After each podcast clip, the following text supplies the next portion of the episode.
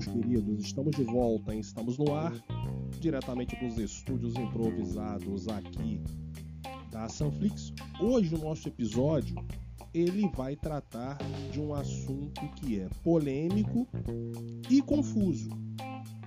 Confuso porque quando se fala de modelos econômicos, todos capitalistas, lá no finalzinho do episódio a gente vai até tratar uma questão especial, que é o caso da China, e a gente vai poder discutir essa questão, se a China é mais capitalista, é mais socialista, enfim, por que, que ele é polêmico e confuso? Primeiro, a polêmica se dá em torno do próprio termo. E eu afirmo isso porque hoje, não só no Brasil, em vários países do mundo, mas agora mais recentemente com a eleição norte-americana, muito tem se confundido quando se trata especialmente do termo liberalismo. E eu estou falando isso porque nós vamos começar esse episódio, nós vamos começar esse bate-papo justamente falando do liberalismo. Então já se confunde, já se faz uma ideia equivocada, digamos assim, sobre o termo, porque se confunde liberalismo econômico com liberalismo político. E a gente não vai tratar essa questão de doutrinas políticas aqui nesse episódio. A gente não vai voltar lá para falar de John Locke, que é considerado ali o primeiro estudioso, aquele que foi pode ser considerado o primeiro a discursar sobre o liberalismo político, que é a confusão que se faz hoje quando se trata de liberalismo. A gente sempre pensa em uma questão mais política. E aqui existe uma grande diferença porque nós vamos falar de modelos econômicos. Claro, os economistas também entram nessa discussão, dizem que isso não é um modelo, isso poderia ser sim mais uma doutrina, porque foi adotada, não foi apenas algo pensado, algo ideológico, houve a sua aplicabilidade, então essa discussão ela acontece.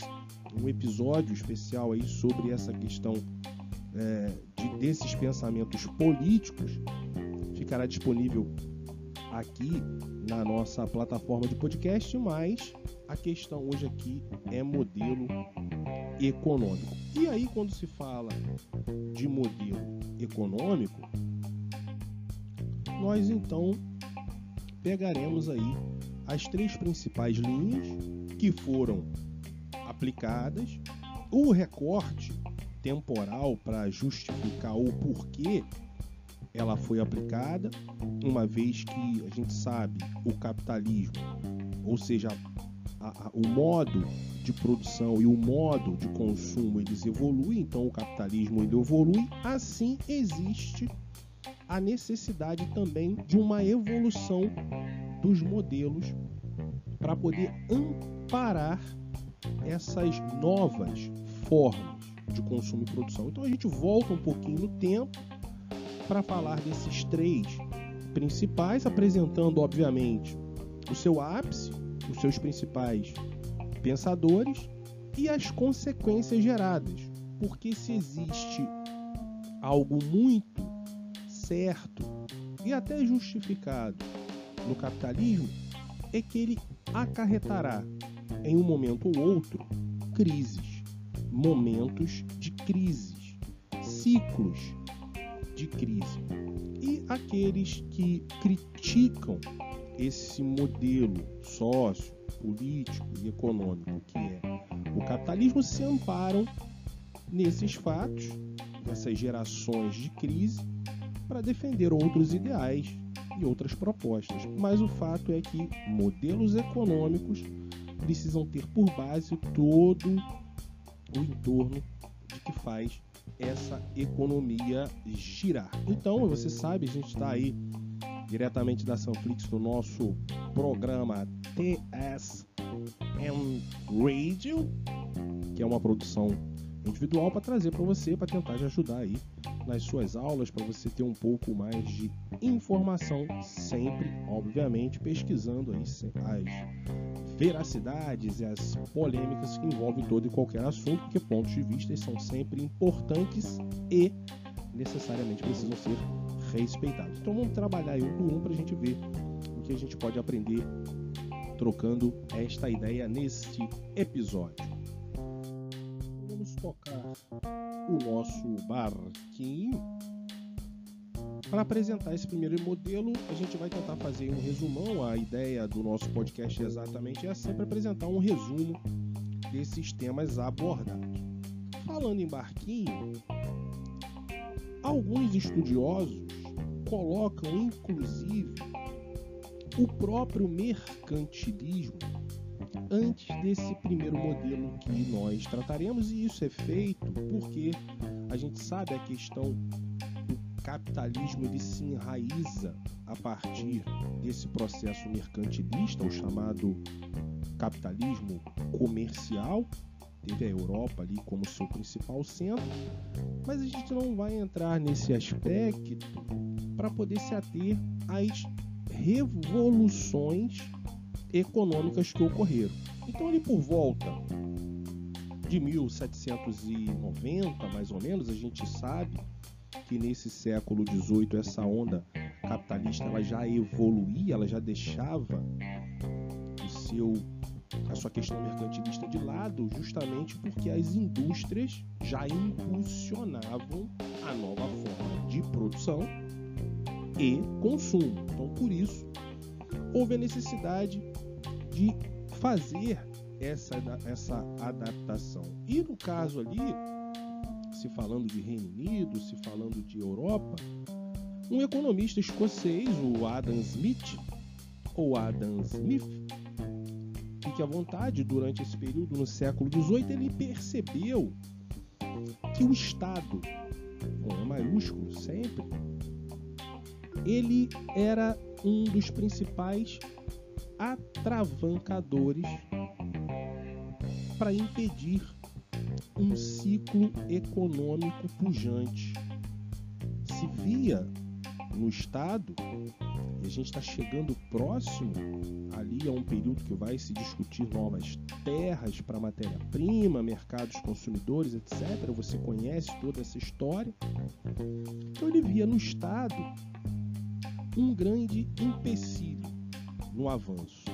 Então, o que acabou sendo exposto em uma de suas principais obras, chamada A Riqueza das Nações, que foi visto por Adam Smith, que o Estado ele não deveria intervir no ciclo e no fluxo econômico de um determinado de uma determinada economia. Isto é, ele dizia que a não intervenção estatal, o governo não intervindo, a economia ela poderia prover polos, áreas, regiões, países mais ricos, porque a defesa da propriedade privada também era uma, uma característica, perdão, muito importante dentro desse liberalismo econômico. Não se esqueça. Então, defendendo a propriedade privada, se entendia que existiria uma livre concorrência e que isso seria benéfico tanto para aqueles que eram detentores desta propriedade privada, bem como para aqueles que consumiriam seus produtos. Então, o consumidor seria beneficiado pela escolha da propriedade privada. E quando a gente está falando de propriedade privada nesse momento, a gente pode estar pensando em uma indústria, nos grandes industriais à época, que proveria emprego, que geraria renda, aumentando a qualidade de vida daquela população. Nesse liberalismo, se percebeu, e isso é dissertado sobre, é, pelo economista, perdão, de que existiria então uma mão invisível do próprio mercado. O mercado seria autorregulador. Essa mão invisível é que destinaria os investimentos. Então, o que eu costumo sempre trazer como um grande exemplo. À época se sabia que a forma, a melhor forma, perdão, de se adquirir maiores lucros seria justamente você ter ali as suas empresas, as suas indústrias, o seu, a sua forma de produção de riqueza próximo a fontes de matéria-prima, próximo a áreas que tivessem abundância de mão de obra. Se não houvesse nenhum empecilho estatal, esses investimentos seriam destinados para aquela região. Então você percebe que países, regiões, áreas que tivessem maior, maiores recursos perdão, naturais e maior mão de obra disponível teria mais investimentos. Essa seria a mão invisível. Essa mão invisível, ela guiaria esses investimentos para essas áreas mais propensas a ganhar mais dinheiro, a prover mais emprego, a aumentar a renda. É claro que existe toda uma discussão social em cima de cada modelo econômico que não é o foco do nosso trabalho de hoje. Nosso trabalho de hoje é mostrar a vocês esses principais modelos, tá? essas principais características e, obviamente, as consequências. Então, falando de consequência, é dito, é visto, é notório que este liberalismo foi posto em prática e ele realmente alavancou o capitalismo até o século XX. Então, esse discurso foi feito no século XVIII, por volta ali de 1790, alguma coisa do tipo, e ele vai fazer com que esses estados não interventores ganhassem muito dinheiro. As os estados não interventores proveriam economias, perdão, que ganhassem muito dinheiro justamente até o principal ponto crucial da crítica.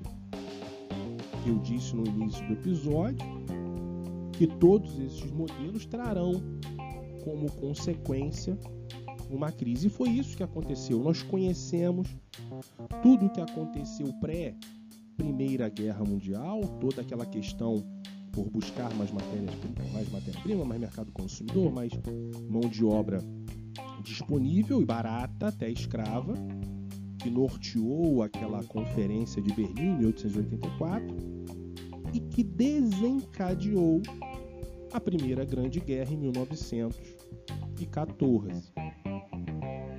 É nesse ponto que a gente consegue perceber a transição que ocorreu de um polo de poder para outro. E por que nós estamos falando isso? Porque a Primeira Grande Guerra ela teve como ápice, não como ponto de partida, mas ela teve como ápice da principal causa a disputa por essas áreas. Disputas feitas por quem? Pela Europa. Estamos falando de potências europeias, em especial a própria Inglaterra, a França, outros países à época que precisavam correr industrial, industrialmente perdão, para aumentar o seu desenvolvimento. E foi essa disputa interna europeia que promoveu a Primeira Guerra Mundial, quando ali principalmente Itália e Alemanha se viram prejudicadas com essa tal partilha do continente africano e parte do asiático. É sempre bom a gente lembrar. Mas o fato é que desde esse século XVIII até o início, perdão, até o, o, início da década de 30, desculpa, vai mostrar que o liberalismo ali, a não intervenção do estatal, a mão invisível guiando os investimentos, fizeram com que os polos de poder fossem mudados. O que, que eu quero dizer com isso, em suma? que a Europa vai deixar, vai começar pelo menos, a ser o centro do poder mundial para deslocar esse centro para a América, em especial os Estados Unidos. E por quê? Porque ele, mais do que ninguém, aplicava enfaticamente essas características do liberalismo, de não intervenção estatal. Tanto que é justamente a não apli... desculpa, que é justamente a aplicabilidade dessas características, em especial a não intervenção estatal, que vai justificar a principal consequência da ruína deste modelo liberal, que é a Grande Depressão de 29. E por que isso aconteceu? Uma vez que esse polo de poder foi alterado, porque os Estados Unidos, enquanto a Europa guerreava pelos motivos que nós já comentamos, os Estados Unidos perceberam que nenhum combatente conseguiria ser vitorioso em uma guerra se estivesse com o estômago vazio. Então foi aí que os Estados Unidos deixaram essa mão invisível do mercado falar. Os Estados Unidos então se tornam um grande exportador, principalmente de produto alimentício para os países que estavam em guerra. Enquanto a Europa estava em guerra, os Estados Unidos estavam preocupados em produzir comida para fornecer a esses países em guerra. Tanto que a participação dos Estados Unidos na Primeira Guerra Mundial só vai acontecer quando navios que transportavam esse mantimento para a Europa são afundados, são atacados ali no Atlântico, são afundados pela Alemanha. E aí os Estados Unidos vão perceber que os seus interesses econômicos estavam em perigo. E aí eles vão entrar em guerra. Mas o fato aqui é que não ter havido nenhuma intervenção do governo norte-americano, perdão, nesta produção imensa de comida, vai fazer com que a bolsa de Nova York quebre. O que ficou conhecido como a Grande Depressão, o crack da bolsa, o crack da bolsa, crash da bolsa, perdão. Enfim, e por que isso aconteceu?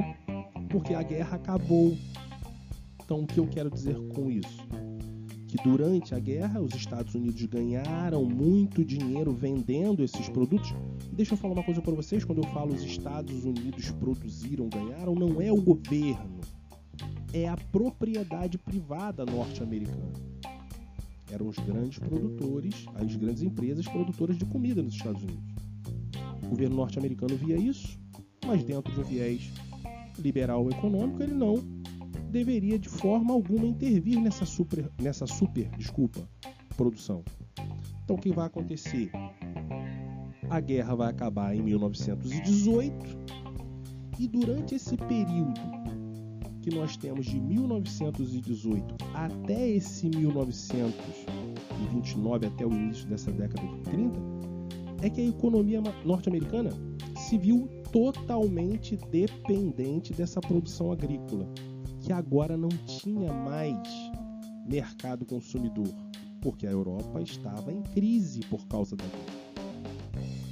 Essa produção agrícola, ela ganhou um, um, um, um papel tão importante que ela passou a ser conhecida como commodities, ou seja, produtos agrícolas que têm grande valor de mercado e são negociados nas bolsas de valores.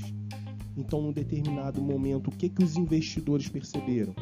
Que essas commodities estavam supervalorizadas, pelo que eu já discursei, compravam essas, esses papéis, ganhavam muito dinheiro. A pujança norte-americana foi impressionante.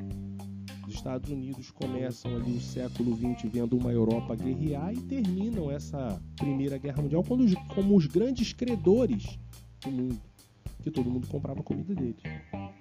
Mas a guerra acabou eles não tinham para quem vender. A gente sabe que essa produção era negociada em papéis como commodities na bolsa.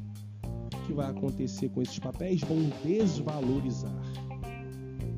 Vão desvalorizar até que na chamada quinta-feira negra essa bolsa ela vai quebrar porque esses papéis estavam hiper desvalorizados. Existe uma cadeia econômica por trás dessa Grande Depressão. Obviamente, os produtores não mais conseguem vender os seus produtos, eles desempregam, essas pessoas tentam uma nova vida ganhando dinheiro fora desse processo agrícola e não vão achar porque as empresas estariam também fechando, mandando seus trabalhadores embora e por isso a Grande Depressão acontece. Então, em resumo, o liberalismo ele teve uma pujança, ele teve uma importância com essas características, tendo essa mão invisível do mercado guiando os investimentos, porém, este modelo se mostra falho quando o Estado percebe que algo pode dar errado e não faz exatamente nada. Então, num contraponto disso tudo, nós agora vamos passar para um outro modelo que vai é, mostrar o quanto esse liberalismo é perigoso. Visto isso, ali por volta dessa década de 30, um economista inglês que vai acabar dando nome a essa teoria, John Maynard Keynes, ele vai ver que existe a real necessidade de um Estado intervencionista. Ele percebeu que a não intervenção estatal fez com que essa crise nunca presenciada acontecesse. Então ele agora vai defender ideias contrárias. Ele vai dizer que sim, o Estado precisa barrar essa mão invisível, porque essa mão invisível ela levaria prosperidade apenas a algumas áreas, principalmente em países continentais, grandeza, de extensão territorial continental.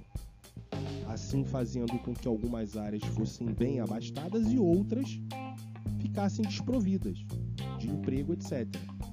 Por isso, e inclusive, ele defendia a garantia do pleno emprego por parte do Estado. Para Keynes, o desemprego seria algo passageiro. Por quê? Porque como o Estado seria o provedor desse emprego, agregando pessoas dentro do sistema de serviço público, o emprego logo des... desculpa, o desemprego logo desapareceria. E o Estado então proveria benefícios sociais com a arrecadação do dinheiro público. De onde viria esse dinheiro e como o Estado interromperia essa mão invisível? Através de tributos da cobrança de impostos. Para quem seria fácil a intervenção estatal, pois ao perceber que um determinado país estaria beneficiando uma determinada área, aumentando os impostos, gerando leis uh, mais rígidas, o Estado afugentaria os investimentos que para aquela área iriam. E assim, as empresas elas diversificariam as suas áreas de investimento, fazendo com que toda a população tivesse acesso a uma melhor qualidade de vida. Então você vê que nesse ponto a arrecadação com esses tributos proveria esses benefícios sociais, sociais e trabalhistas porque ele também disserta sobre seguros e amparos ao trabalhador. Isso faria com que essas pessoas, tendo mais direitos, se beneficiariam e, obviamente, elevariam a sua qualidade de vida. Isso ficou conhecido como a mão de ferro ou a mão pesada do Estado em contraponto àquela mão invisível. Este modelo foi posto em prática? Sim. A crise de 29 assustou o mundo todo e se, se espalhou também pelo mundo todo, uma vez que eu havia comentado que os Estados Unidos eram um grande provedor do mundo. Então, nesse caso aí, agora esse modelo aplicado realmente foi funcional e, inclusive, serviu para que os Estados Unidos conseguissem sair da crise de 29. Porque o Estado americano, agora norte-americano, perdão, ele realmente se tornou um Estado interventor no que ficou conhecido como New Deal, como Welfare State, o Estado de bem-estar social, realmente angariando, pegando essas pessoas para que trabalhassem no sistema público, essa pessoa recebendo um salário recebendo esse salário, automaticamente ele se tornaria um consumidor.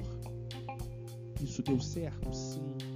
Essa intervenção estatal deu certo também, como o liberalismo se espalhou pelo mundo e também como o liberalismo produziu uma consequência grave. Veja, quando os estados árabes perceberam, na década de 70, que eles tinham um trunfo na mão, que era o petróleo, porque a gente já saltou de fase no capitalismo e agora esse ouro negro era o que dominava o mundo, os Estados Árabes perceberam que poderiam ter uma participação mais efetiva se elevasse o preço do petróleo. Então, estamos falando de um mundo totalmente dependente do petróleo, estamos falando de estados intervencionistas que vão intervir no mercado elevando o preço do petróleo, fazendo com que todas as economias do mundo se tornassem dependentes dessa região, em especial do Oriente Médio.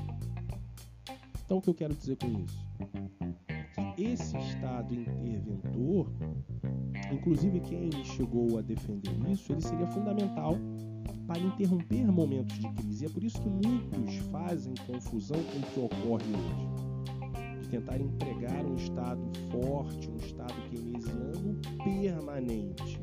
As bases desse modelo pautam o keynesianismo para momentos excepcionais. Então, esse Estado interventor acabou por prover aí a primeira grande crise do petróleo. Essa grande crise se deu principalmente pela elevação dos preços por esses países árabes. E olha o que nós estamos vendo, que esses modelos eles vão se adaptando, eles vão dando certo, vão tendo como consequências crises guardadas as devidas proporções e agora eles precisam se adaptar. E mais uma adaptação será feita com um novo modelo que será lançado não vou dizer criado, porque esse próximo modelo ele não tem um autor específico. Ele realmente foi gerido por vários pensadores dentro dessa área, então ele não tem ali um único exclusivo responsável. Então nós vamos chegar aí na década de 70 e 80 e o mundo vai conhecer então um novo modelo que se chamou novo liberalismo ou neoliberalismo, porque apesar de ter o termo liberalismo, ele vai ter a presença do Estado, de um Estado mínimo, mas ele terá essa presença. Eu listei aqui a primeira ministra britânica não porque ela foi a criadora, como eu disse, desse evento, desse modelo. Não é isso. É porque foi ela que teve essa percepção olhando para as falhas dos modelos anteriores. Nesse período, a gente está falando justamente dessa década de 70, indo para 80, o que havia acontecido com o Reino Unido, com a Inglaterra? O país já havia passado por desastres estruturais, desastres sociais, desastres econômicos por causa das perdas sofridas nas guerras mundiais. E agora a gente está dentro de um contexto de Guerra Fria, ou seja, o prejuízo permaneceria. A gente tem nesse período também um problema muito complicado ali no Reino Unido, que foi um, um episódio, uma questão separatista que ocorria no Reino Unido envolvendo a Irlanda. Existia ali todo um contexto separatista envolvendo a religião, mas outros, outras questões também. Isso fazia com que a, a, a, o Reino Unido, perdão, também entrasse em crise.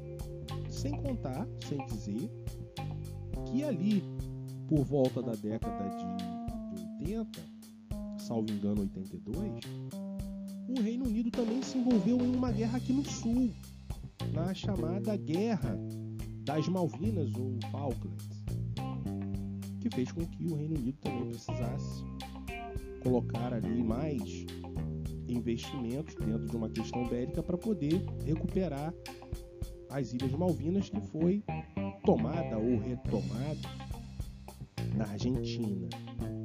Então isso tudo fez com que a Europa, com que o Reino Unido, perdão, estivesse em uma crise profunda. E o que a primeira britânica vai fazer então? Ela vai perceber isso tudo e é justamente até a vitória do, na, na, Guerra das Malvinas que vai fazer com que ela se tornasse a primeira ministra, Margaret Thatcher.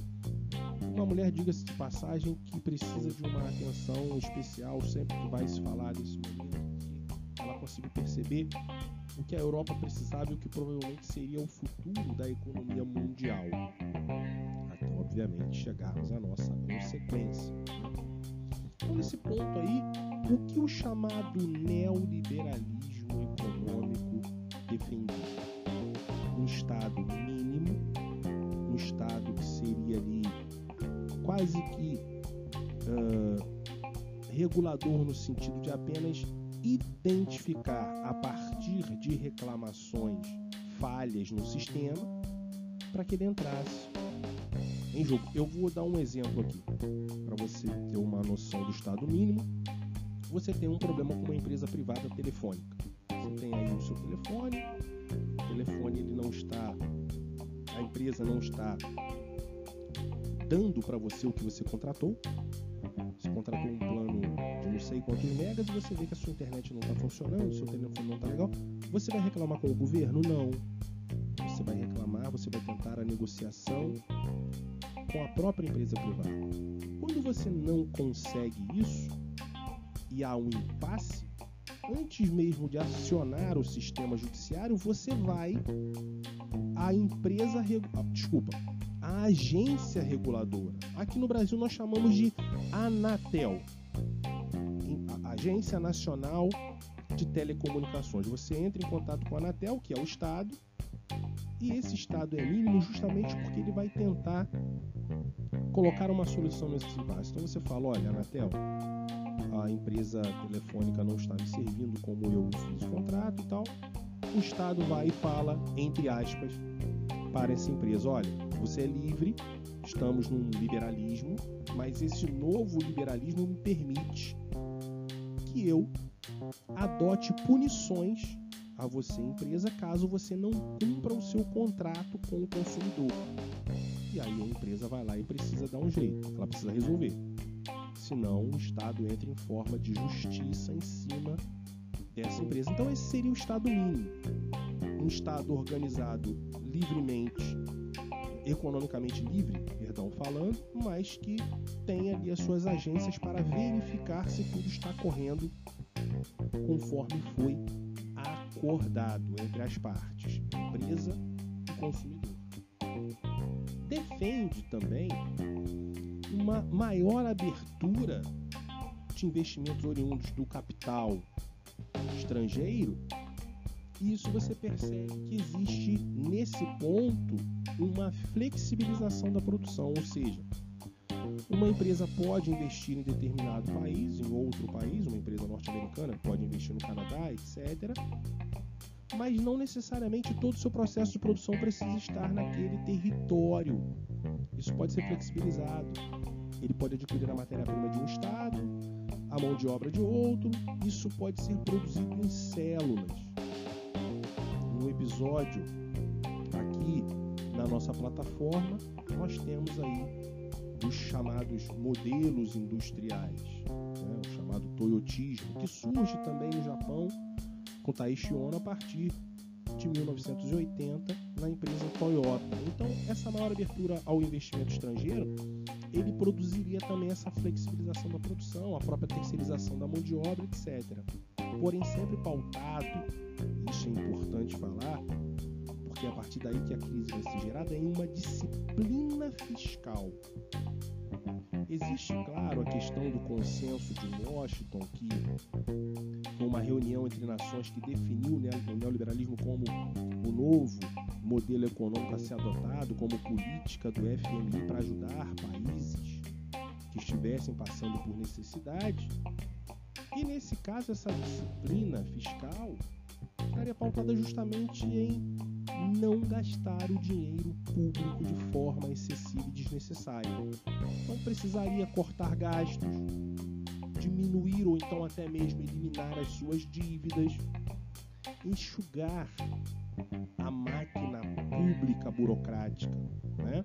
contratando funcionários que apenas realmente fizessem com que a máquina fosse eficiente e funcional, não elevando salários de funcionários públicos sem necessidade, ou, menos, ou mesmo aqueles funcionários de uma maior quantidade de mão de obra para não impactar a folha, isso seria disciplina fiscal. Então, o que nós estamos vendo?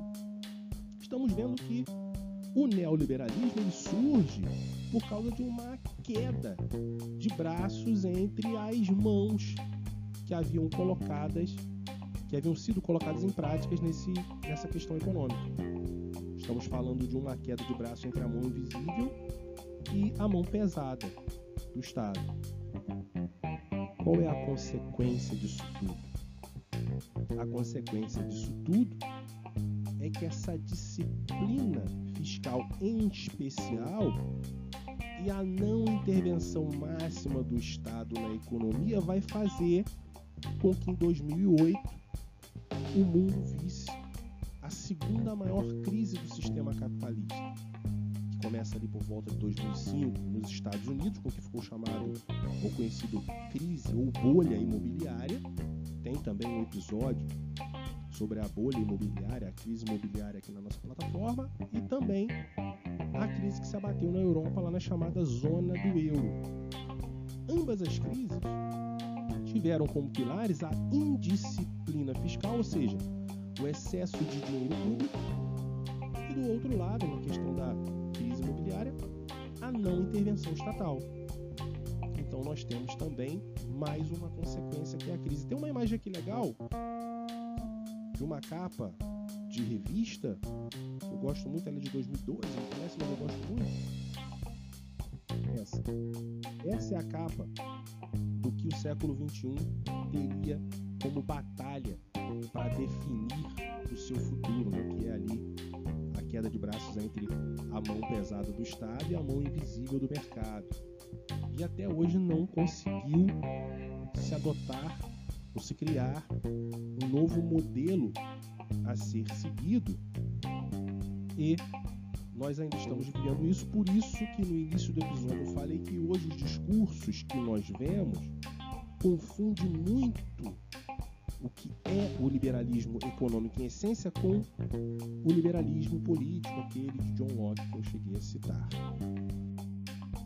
Nessa crise liberal eu coloquei esse, essa, essa, eu fiz essa pontuação especial porque os países mais atingidos de economia e de Estado neoliberal foram os Estados Unidos, por causa dessa crise ou bolha imobiliária, onde não houve ali uma intervenção estatal, a crise na zona do euro, que foi justamente por causa de uma indisciplina fiscal, ou seja, o excesso do dinheiro público, e mais uma vez o Reino Unido dentro dessa jogada, porque por mais que ele não fizesse parte da zona do euro, era um país da União Europeia, ou seja, participava de toda essa esse vendamento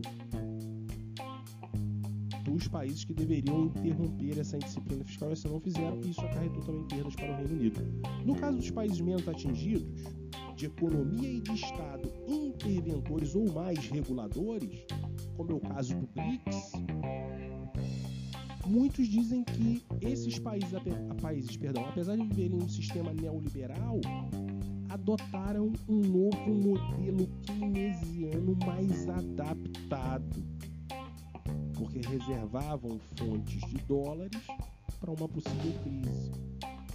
E foi o que aconteceu no Brasil quando, em 2008, isso tudo explodiu. O Brasil tinha uma reserva muito pujante de dólares e conseguiu se sustentar durante algum tempo. Por mais que todos já soubessem que, por ser um Estado mais interventor e mais regulador, com mais gastos públicos, não enxugando a máquina pública, distribuindo benefícios sociais, não reformando a previdência, isso tudo acarretaria uma crise que chegou. Então esse novo keynesianismo maquiado desses países sustentou esses países durante um tempo e todos entraram em crise, especialmente o Brasil hoje. E eu coloquei a China ali como um caso especial e a discussão que eu pontuei no início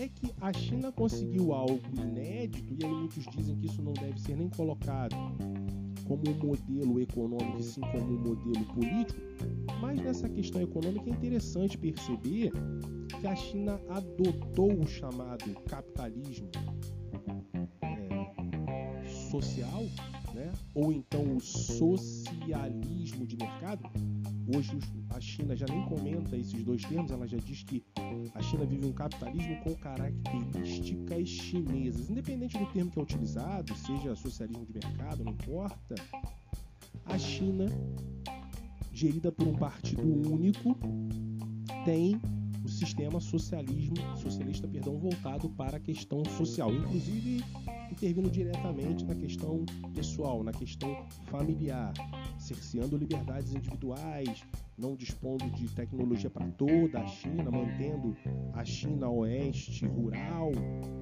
sem nenhum tipo de, sem nenhum tipo de tecnologia ou atenção dessas empresas, proibindo inclusive pessoas que migrem da área rural para a área industrial, mantendo ali no seu litoral as chamadas zonas econômicas especiais.